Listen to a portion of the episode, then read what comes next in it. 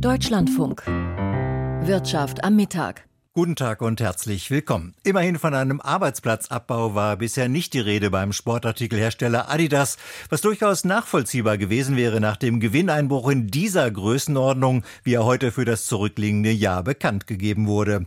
Die Jahresbilanz des weltweit zweitgrößten Sportartikelherstellers ist ein Thema in dieser Sendung, in der wir uns darüber hinaus mit dem Autozulieferer Continental beschäftigen werden, sowie mit der Tourismusmesse ITB in Berlin. Hier schauen wir gezielt auf das Reiseverhalten von Jugendlichen und durch die Sendung begleitet sie Günter Hetzke. Zum Start aber geht der Blick zurück auf den gestrigen Abend und die routinemäßige Anhörung des US-Präsidenten Jeffs Powell vor dem US-Kongress, die bei den Teilnehmern auf den Finanzmärkten für spitze Ohren sorgte. Und was es da zu hören gab, das hat dann doch einige überrascht. Mehr dazu aus Washington von Julia Kastein. Die Inflation in den USA bereitet dem Chef der US-Notenbank Jerome Powell weiter Sorgen. Die Rate geht zwar runter auf 6,4 Prozent im Januar, aber nicht so deutlich und so schnell wie von der Fed bei ihrer letzten Zinssitzung vor einem Monat erwartet, räumte Powell jetzt bei einer Anhörung im US-Senat ein. Der Weg zum Ziel von 2 Prozent sei noch weit und holprig. Die jüngsten Wirtschaftsdaten seien besser ausgefallen als erwartet. Nach Einschätzung der Notenbank führt beispielsweise die anhaltend sehr niedrige Arbeit Arbeitslosigkeit und der Mangel an Arbeitskräften zu höheren Löhnen. Die Menschen geben mehr Geld aus, die Inflation steigt. Um dem entgegenzuwirken, sei die Notenbank bereit, das Tempo der Zinserhöhungen zu beschleunigen, so Paul. Bei ihrer letzten Sitzung Anfang Februar hatte die Fed den Leitzins nur um 2,5 Prozentpunkte erhöht auf 4,5 bis 4,75 Prozent. Im vergangenen Jahr dagegen ging der Zinssatz mehrmals hintereinander deutlicher hoch um 0,75 Prozentpunkte. Um wie viel die Zinsen bei der nächsten FED-Sitzung am 22. März angezogen werden, ließ Paul offen. Aber der Zinsgipfel werde wohl höher liegen als bislang gedacht. In ihrem Ausblick zum Jahreswechsel hatte die Notenbank bis Ende 2023 noch einen Satz von 5,1 Prozent im Mittel prognostiziert. Julia Kastein und die Äußerungen vom US-Notenbankchef zu den US-Leitzinsen. Und damit kommen wir zum Blick auf das Geschehen bisher auf dem Börsenparkett in Frankfurt am Main. Heute wieder für uns beobachtet von Claudia Wehrle, die ich jetzt in unserem Börsenstudio begrüße. Frau Wehrle, die Äußerungen von Jerome Powell waren ja schon zu den Handelszeiten gestern in Deutschland bekannt. Es wurde auch schon reagiert. Gibt es denn heute noch weitere Reaktionen darauf? Ja, die Kurse gestern bereits unter Druck geraten, auch in den USA. Der DAX hat den Tag zumindest mit einem Minus begonnen, denn die Äußerungen von Jerome Powell lassen darauf schließen, dass wir mit einer längeren Periode höherer Zinsen zu rechnen haben. Dadurch steigen Finanzierungskosten für Unternehmen, was sich wiederum in den Bilanzen und damit letztendlich auch am Aktienmarkt bemerkbar machen wird. Anleger erst einmal vorsichtig. Der DAX jetzt nur noch leicht im Plus. Der steht bei 15.577 Punkten. Und direkt dazu, was tut sich angesichts der US-Leitzinsdiskussion beim Euro? Der gibt deutlich nach, denn geht man davon aus, dass die Zinsen in den USA erst einmal weiter steigen, unterstützt das die US-Währung und das wiederum bringt dann im Umkehrschluss die europäische Währung unter Druck. Der Euro aktuell mit einem Dollar 0,539. Und welche Entwicklungen sehen wir bei den Staatsanleihen und beim Gold? Die Umlaufrendite ist von 2,73 auf 2,77 Prozent gestiegen und für die Fein und zu Gold müssen am Mittag 1.814 Dollar 14 gezahlt werden. Zur Eröffnung des heutigen Handelstages wurde ausgiebig die Glocke geschwungen. Was war der Grund? Heute Internationaler Frauentag. Die Deutsche Börse hat zu Handelsbeginn Frauen aus der Finanzcommunity eingeladen. Da waren Bankerinnen dabei, aber auch Vertreterinnen der Industrie- und Handelskammer und viele mehr. Es war eine ganz bunt gemischte Frauengruppe. Der Handelssaal wirklich gut besucht. Ja, wenn man aber mal schaut, die Zahl derjenigen, die hierzulande Aktien in ihren Depots haben, die ist verhältnismäßig gering. Und wenn man dann noch einmal schaut, wie viele Frauen sind dabei, oft sind sie unterrepräsentiert, oft sogar die Ausnahme. Darüber habe ich kurz vor der Sendung mit Anja Ciskowski gesprochen von Finanztipp. Und sie sagt, das hängt viel mit fehlendem Wissen, aber auch mit der fehlenden mit einem fehlenden finanziellen Selbstbewusstsein zusammen und es hat viel damit zu tun, wie wir aufgewachsen sind. Also es prägt nun mal ungemein, wenn sich beispielsweise früher der Vater nur um Gelddinge gekümmert hat oder nicht offen über Geld gesprochen wurde in Familien. Und was auch noch hinzukommt, Frauen verdienen durchschnittlich bis zu 18 Prozent weniger als Männer. Das heißt, sie haben auch einfach weniger Geld zum Anlegen und fragen sich natürlich auch, ob es sich lohnt, mit Kleinstbeträgen an den Börsen dabei zu sein Plus Frauen übernehmen immer noch den Großteil der Sorgearbeit und haben schlichtweg weniger Zeit, sich um ihre Finanzen zu kümmern. Und das, obwohl eigentlich die Notwendigkeit bei ihnen viel größer ist als bei Männern. Gibt es denn beim Thema, sich mit Finanzen zu beschäftigen, Unterschiede zwischen den Generationen? Jüngere Menschen investieren tatsächlich anders als ältere Generationen. Vor allem jüngere Anlegerinnen setzen viel eher auf Aktienindexfonds. Und ich finde das gar nicht so verwunderlich, weil die Hürden in Aktien zu investieren, die sind mittlerweile einfach nicht mehr so hoch, wie sie es vielleicht früher waren. Also ich kann mittlerweile mein Wertpapierdepot als App auf meinem Smartphone mit mir herumtragen und quasi zu jeder Tages- und Nachtzeit ETFs nachkaufen oder verkaufen, wenn ich es möchte. Und mittlerweile bin ich eben auch schon mit kleinen Beträgen dabei. Das heißt, selbst wenn mein Einkommen als auszubildende Studierende oder Berufsanfängerin noch nicht so hoch sein sollte, kann ich zum Beispiel trotzdem schon mit 25 Euro monatlich an der Börse loslegen, wenn ich auf einen ETF-Sparplan setze. Also die Hemmschwelle, die ist einfach viel, viel geringer. Das war für Frauen, die jetzt so langsam aufs Rentenalter zusteuern, ganz anders. Was hat das für Folgen? Also ich sag mal so, jede dritte Frau, die in Deutschland Vollzeit arbeitet, droht nach Daten der Bundesregierung nach 40 Arbeitsjahren eine Rente von weniger als 1000 Euro im Monat. Und ich sage tatsächlich bloß die Stichworte Gender Pay Gap, was letztendlich auch dazu führt, dass wir Frauen weniger Geld zurücklegen können und weniger in die Rentenkasse einzahlen.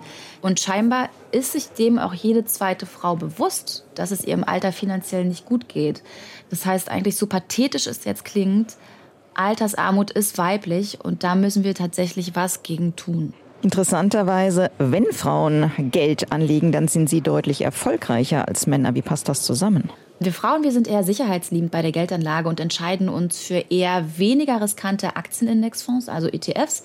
Männer hingegen, die setzen eher auf Einzeltitel oder risikoreiche Optionsscheine. Sie traden viel häufiger, jagen den Trends nach und versuchen sich vermutlich auch häufiger darin, doch irgendwie den Markt zu schlagen. Dadurch sind aber die Depots von Männern deutlich volatiler. Wir Frauen hingegen, wir stellen unser Depot eher defensiver auf und das erweist sich aber vor allem in schwierigen Zeiten als krisenresistenter und weniger schwankungsanfällig. Was geben Sie den Frauen mit auf den Weg? Je mehr wir uns im Alltag damit beschäftigen, umso besser. Also ruhig mit Freundinnen drüber sprechen, wie viel sie beispielsweise verdienen oder wie sie ihr Geld anlegen, sich gegenseitig unterstützen, vielleicht auch Vorbild sein. Das ist unglaublich hilfreich. Der zweite Tipp, sich einlesen, einhören, ins Thema eingucken mit Ratgebern, Podcasts oder Videos. Das Medium ist es eigentlich egal. Hauptsache, es ist seriös und fundiert recherchiert. Und dabei auch ruhig dran denken, wir Frauen, wir müssen nicht das ganze Finanzthema durchsteigen. Das geht auch gar nicht, würde viel zu viel Zeit kosten, die wir meistens nicht haben. Wenn wir aber wissen, dass eine sinnvolle Geldanlage aus einem Mix aus Tagesgeld, Festgeld und ETFs besteht, dann sollte ich mich eben da auskennen, muss aber nicht wissen, wie Optionsscheine funktionieren. Und mein dritter Tipp, einfach anfangen. Loslegen, gerne auch erstmal mit kleinen Beträgen. Und wenn es sich gut anfühlt, wenn ich weiß, die Schwankungen am Markt, die halte ich aus, dann kann ich immer noch nachlegen. Aber anfangen, das ist der wichtigste Schritt. Das sagt Anja Chischowski von Finanztipp. Ja, soweit das Thema Geldanlage mit dem speziellen Blick auf Frauen, die sich viel mehr Sorgen darum machen und auch machen müssen, dass sie im Alter von Armut bedroht sind als Männer. Sorgen machen sich auch einige Konzerne. Auch heute, Frau Wehrle, haben einige Unternehmen Jahresbilanzen vorgelegt. Über Adidas werden wir gleich ausführlich informieren. Vorab, äh, wie reagieren die Anleger? Nur ganz kurz, bei Adidas gab es im vergangenen Jahr einen Gewinneinbruch. Der neue Chef hat eine Fülle von Problemen aufzuarbeiten. Adidas-Aktien werden verkauft. Sie geben 2,3 Prozent nach. Auch der Hersteller von Aromen und Duftstoffen Sunrise hat heute seine Jahresbilanz veröffentlicht, ist aber darüber hinaus auch noch im Gerede durch Kartellvorwürfe. Was ist da bisher über Sunrise bekannt? Wie reagieren die Anleger? Das ist wirklich ein großer Wirbel bei den Duftstoffherstellern. Wettbewerbsbehörden gehen dem Verdacht auf Preisabsprachen nach. Sunrise wurde als ein mögliches betroffenes Unternehmen genannt, aber es gibt noch äh, keine Details. Vor diesem Hintergrund sind die Geschäftszahlen in den Hintergrund äh, gerückt. Aktien äh, des Duftstoffherstellers 2,3 Prozent im Minus. Der Autozulieferer Continental, auch der später noch ein Thema, hat sich heute zuversichtlich gezeigt bei der Vorlage der Jahreszahlen. Teilen die Anleger diese Zuversicht? Ja, sie teilen die Zuversicht. Die Aktien 5,5 Prozent im Plus. Claudia Werle über das Geschehen bisher auf dem Börsenparkett in Frankfurt am Main. Wir haben es ja gerade an der Börse schon erwähnt. Der Sportartikelhersteller Adidas, lange Zeit erfolgsverwöhnt, hat im vergangenen Jahr einen ordentlichen Gewinneinbruch hinnehmen müssen müssen. Was die Gründe dafür sind und vor allem, was dagegen getan werden soll, das erfuhr unser Bayern-Korrespondent Michael Watzke auf der heutigen Jahrespressekonferenz. Nach anderthalb Stunden Vortrag klingelte heute plötzlich das Handy von Björn Gulden. Der neue Adidas-Chef sprach gerade über die Probleme der 9000 Adidas-Stores in China und ihre viel zu hohen Lagerbestände. Da wollte er nicht gestört werden, auch nicht von seiner Frau. It's my wife. Can you switch it off? Ähm, Könnt ihr meine Frau bitte wegdrücken, wies der Norweger seine Assistenten an. Dabei hatte er kurz zuvor noch den heutigen Weltfrauentag beschworen. Guldens Frau wird ihren Mann in den nächsten Monaten wahrscheinlich selten ans Handy kriegen. Die Probleme bei Adidas sind so groß, dass der ehemalige Puma-Chef viel Zeit auf dem Adidas Campus in Herzogenaurach verbringen wird. Konkurrent Puma, so Gulden, habe 2022 unter seiner Führung das beste Jahr seiner Firmengeschichte gehabt. Puma had their best year in the history. The strategy there was to be flexible because the world was very unstable. I think Adi chose a strategy in the middle of COVID and tried to execute that and, and it was more difficult. Puma sei in einer instabilen Weltlage stets flexibel gewesen. Dagegen habe Adi, so nennt Gulden seinen neuen Arbeitgeber Adidas, mitten in der Covid-Pandemie eine schwierige Strategie verfolgt. Vor allem eine viel zu optimistische in der Hoffnung auf das Ende von Corona. Dann kamen Russlands Überfall auf die Ukraine, die wirtschaftlichen Probleme in China und, für Adidas am schwierigsten, die antisemitischen Ausfälle seines wichtigsten Celebrity-Partners Kanye West alias Ye. Gulden hält den umstrittenen Popstar Ye noch immer für einen der kreativsten Menschen der Welt. I see Ye from the outside as one of the most creative persons in the world.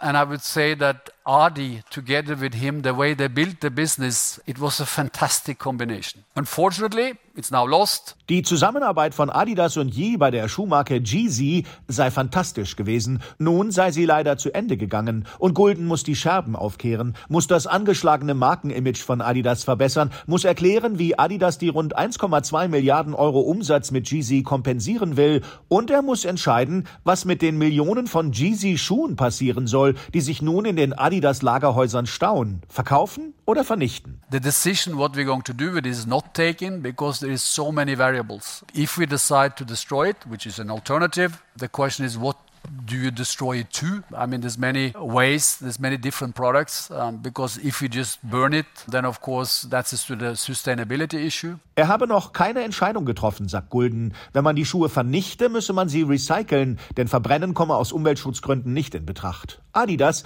hat im vergangenen Jahr drei Gewinnwarnungen aussprechen müssen. Der Umsatz ist eingebrochen, in China um sagenhafte 36 Prozent. Der Gewinn hat sich pulverisiert und das trotz einer Fußball-Weltmeisterschaft, bei der mit Lionel Messis Argentinien ein Team gewann, das in Adidas spielt. Tat es den Herzogenaurachern weh, dass die deutsche Nationalmannschaft so früh ausschied?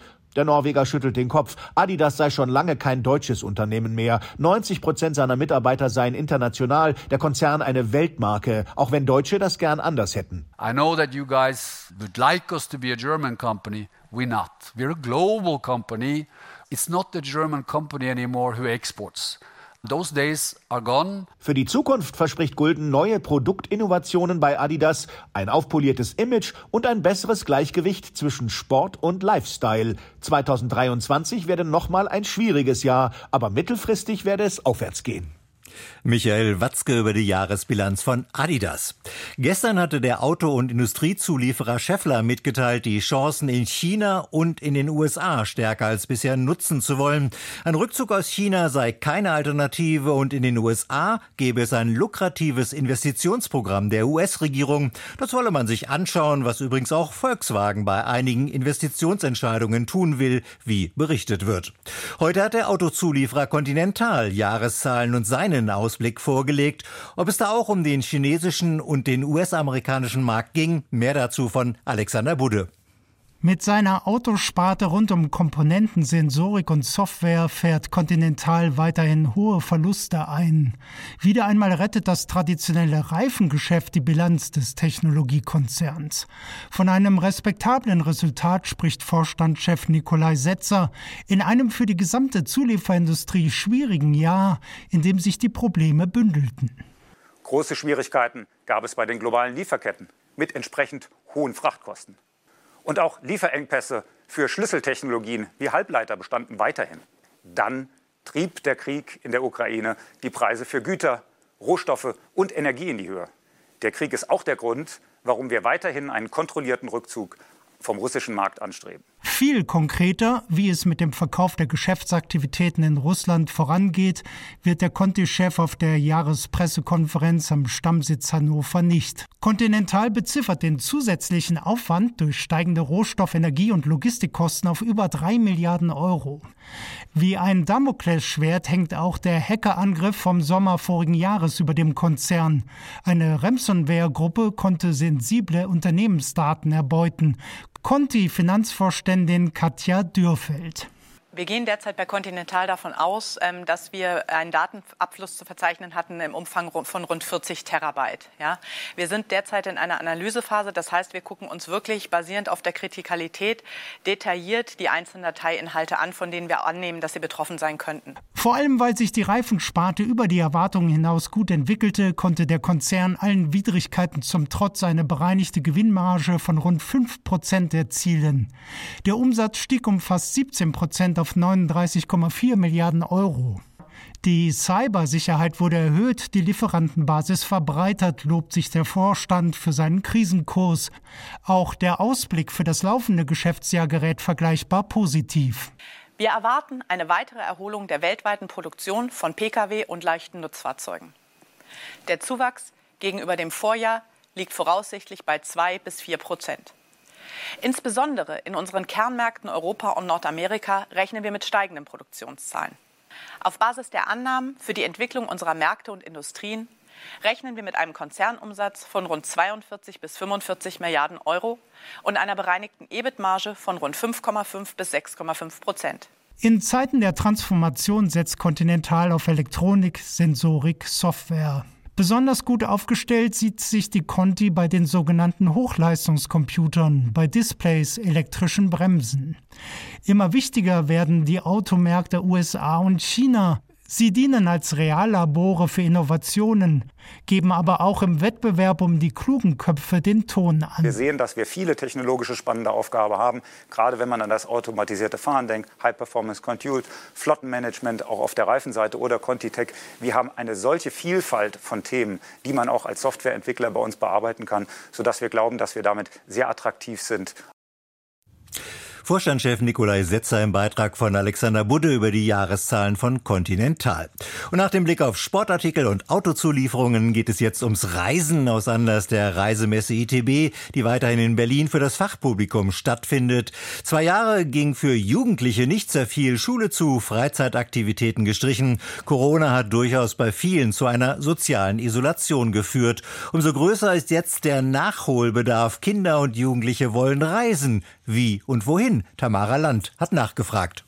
Bloß raus hier. Das ist das Gefühl vieler junger Menschen, nachdem die Pandemie nun als beendet gilt. Viele hätten sich eingesperrt gefühlt und wichtige Schritte in ihrer Entwicklung verpasst, sagt Anne Riedinger von Reisenetz, dem deutschen Fachverband für Jugendreisen. Und jetzt, da alles wieder möglich ist, möchten die Jugendlichen raus. Sie möchten entdecken, sie möchten sich entwickeln, sie möchten sich ausprobieren zusammen mit ihrer Peer Group. Also nicht mehr nur so in der Familie, wie das ja jetzt in den letzten drei Jahren hauptsächlich nur möglich war, sondern einfach mit ihresgleichen, nach ihren Interessen. Und das können sie jetzt Gott sei Dank alles wieder nachholen. Urlaub mit Freunden statt mit der Familie also, aber wo genau soll es hingehen? Das weiß Christina Oehler, sie ist Geschäftsführerin von RUF, dem größten deutschen Anbieter für Jugendreisen. Auf jeden Fall raus ins Ausland, weg, äh, möglichst weit in die Sonne, also Spanien, Italien, Kroatien, alles das, wo man Urlaubsfeeling pur hat und wo es eben rausgeht. Also weg aus Deutschland tatsächlich oder aus dem, was in der näheren Umgebung ist. Ganz klassischer Badeurlaub also, aber genau das habe den Jugendlichen gefehlt fehlt, meint Oehler. Also es geht ganz schön viel erstmal ums wirklich Urlaub machen ne? und wirklich mit Strand und Sommerfeeling. Das ist das, was Jugendlichen wichtig ist, weil das was zu tun hat mit Leute kennenlernen, neue Menschen treffen und das ist ihnen ja ein bisschen abhanden gekommen. Und deswegen geht es ihnen ganz viel darum. Natürlich gibt es auch immer Angebote mit Sport und Bewegung oder Sprache, Sprachreisen zum Beispiel. Das ist schon da, aber es geht ganz viel ums Menschentreffen tatsächlich. Erholung und soziale Kontakte stehen also an erster Stelle, aber auch Sprachreisen seien wieder im Kommen. Tatsächlich ist jetzt sowas wie England wieder möglich. Das war ja sehr, sehr schwierig. Da kam ja nicht nur Corona, sondern auch noch der Brexit dazu. Und England ist natürlich das klassische Mutterland des Sprachenlernens. Und eigentlich gehört es für jeden Jugendlichen irgendwie dazu, mal in England die Sprache gelernt zu haben. Und das ist was, was tatsächlich auch im Sommer 23 wieder gefragt ist. Die Nachfrage steigt, obwohl auch die Preise deutlich anziehen. Für Familien durchaus ein Problem, sagt Anne Riedinger vom Verband Reisenetz. Gerade Familien mit mehreren Kindern müssen mehrere Reisen finanzieren und das kommt ja on top. Dann gibt es noch die Klassenfahrt, aber in den Ferien will man vielleicht auch noch mal verreisen. Also das ist uns allen sehr bewusst und der Kinder- und Jugendreisemarkt ist auch kein Markt, wo die Margen für den Veranstalter sehr hoch sind, weil man einfach versucht, das Produkt so günstig wie möglich anzubieten, damit eben auch viele Kinder und Jugendlichen daran teilnehmen können. Dennoch müssten die Veranstalter die gestiegenen Kosten an die Eltern weitergeben, so Riedinger. Und die Angst sei groß, dass die Nachfrage wieder sinkt, wenn die Familien das bald nicht mehr stemmen können. Das ist aktuell nicht der Fall, ist aber natürlich eine große Sorge, weil wir denken, dass aktuell noch so ein Nachholungseffekt da ist, ja, dass man so sagt, ah, jetzt ging es die ganzen Jahre nicht, jetzt machen wir es, auch wenn es teurer ist. Der Verband hofft auf Unterstützung aus der Politik. In der Pandemie hat die Bundesregierung zwei Milliarden Euro in das Programm Aufholen nach Corona investiert. Davon konnten auch Ferienfreizeiten finanziert werden. Nun arbeitet die Branche auf langfristige Förderung hin, damit Kinder und Jugendliche aus sozial schwächeren Familien weiterhin wegfahren können, auch wenn die Preise weiter steigen. Tamara Land über das Reiseverhalten und die Reisewünsche von Jugendlichen. Und wir machen weiter mit der Wirtschaftspresseschau. Ein Thema hier. Die Bundesregierung lässt aus Gründen der Sicherheit in Deutschland die schnellen Mobilfunknetze überprüfen und schließt dabei ein Verbot chinesischer Bauteile nicht aus.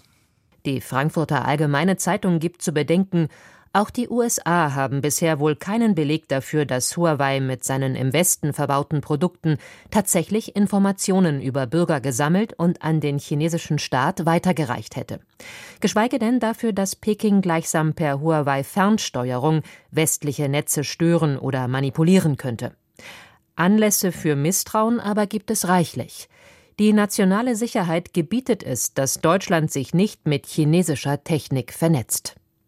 Die Badische Zeitung aus Freiburg lobt, dass die Bundesregierung jetzt kritisch die Rolle chinesischer Hersteller beim Ausbau des Mobilfunknetzes prüfen will, ist eine gute Nachricht. Wenn Deutschland nun versucht, sich von China abzunabeln, dann ist das der richtige Weg. Das Handelsblatt veröffentlicht zwei Meinungsbeiträge. Zunächst der Kommentar für eine staatliche Regulierung. Die Deutsche Telekom, Vodafone und Telefonica haben eindrücklich bewiesen, dass sie nicht bereit sind, in den wirksamen Schutz kritischer Infrastruktur zu investieren. Der Staat muss sie dazu zwingen. Besser spät als nie. In dem zweiten Kommentar des Handelsblatt wird hingegen der Vorstoß der Bundesregierung gerügt. Bis wann die Komponenten entfernt werden müssen oder welche konkret gemeint sind, bleibt bislang unklar. In der Branche staunen selbst Wettbewerber der Chinesen über die Tollpatschigkeit und offensichtliche Unkenntnis der deutschen Beamten. Angeblich habe man erst jetzt begriffen, wie viel chinesische Technik in den deutschen Netzen stecke. Die Märkische Oder-Zeitung aus Frankfurt-Oder thematisiert den heutigen Weltfrauentag. Auch wenn die Quotenregelung das Tempo bei der Besetzung von Frauen in Führungspositionen minimal angezogen hat, sie allein wird nicht reichen auf dem Weg zur Gleichberechtigung am Arbeitsmarkt. Zumal sie auch nur die Führungspositionen bei großen Konzernen betrifft. Doch spätestens der Arbeitskräftemangel wird ein Umdenken in erfolgsorientierten Unternehmen erzwingen. Die Frankfurter Neue Presse kritisiert, dass viele Frauen in eine Teilzeitfalle geraten oder ihren Beruf aufgeben, wird weiterhin durch das Ehegattensplitting gefördert, das aus der Zeit einer anderen Rollenverteilung stammt. Die Konsequenz ist eine höhere weibliche Altersarmut, die sich angesichts der steigenden Pflegekosten verstärken wird. Da wirkt es fast zynisch, dass Frauen jetzt als Arbeitskräfte wiederentdeckt werden. Und mit diesem Blick auf eine aus der Zeit gefallene Regelung, so die eben gehörte Ansicht, endete die Wirtschaftspresseschau.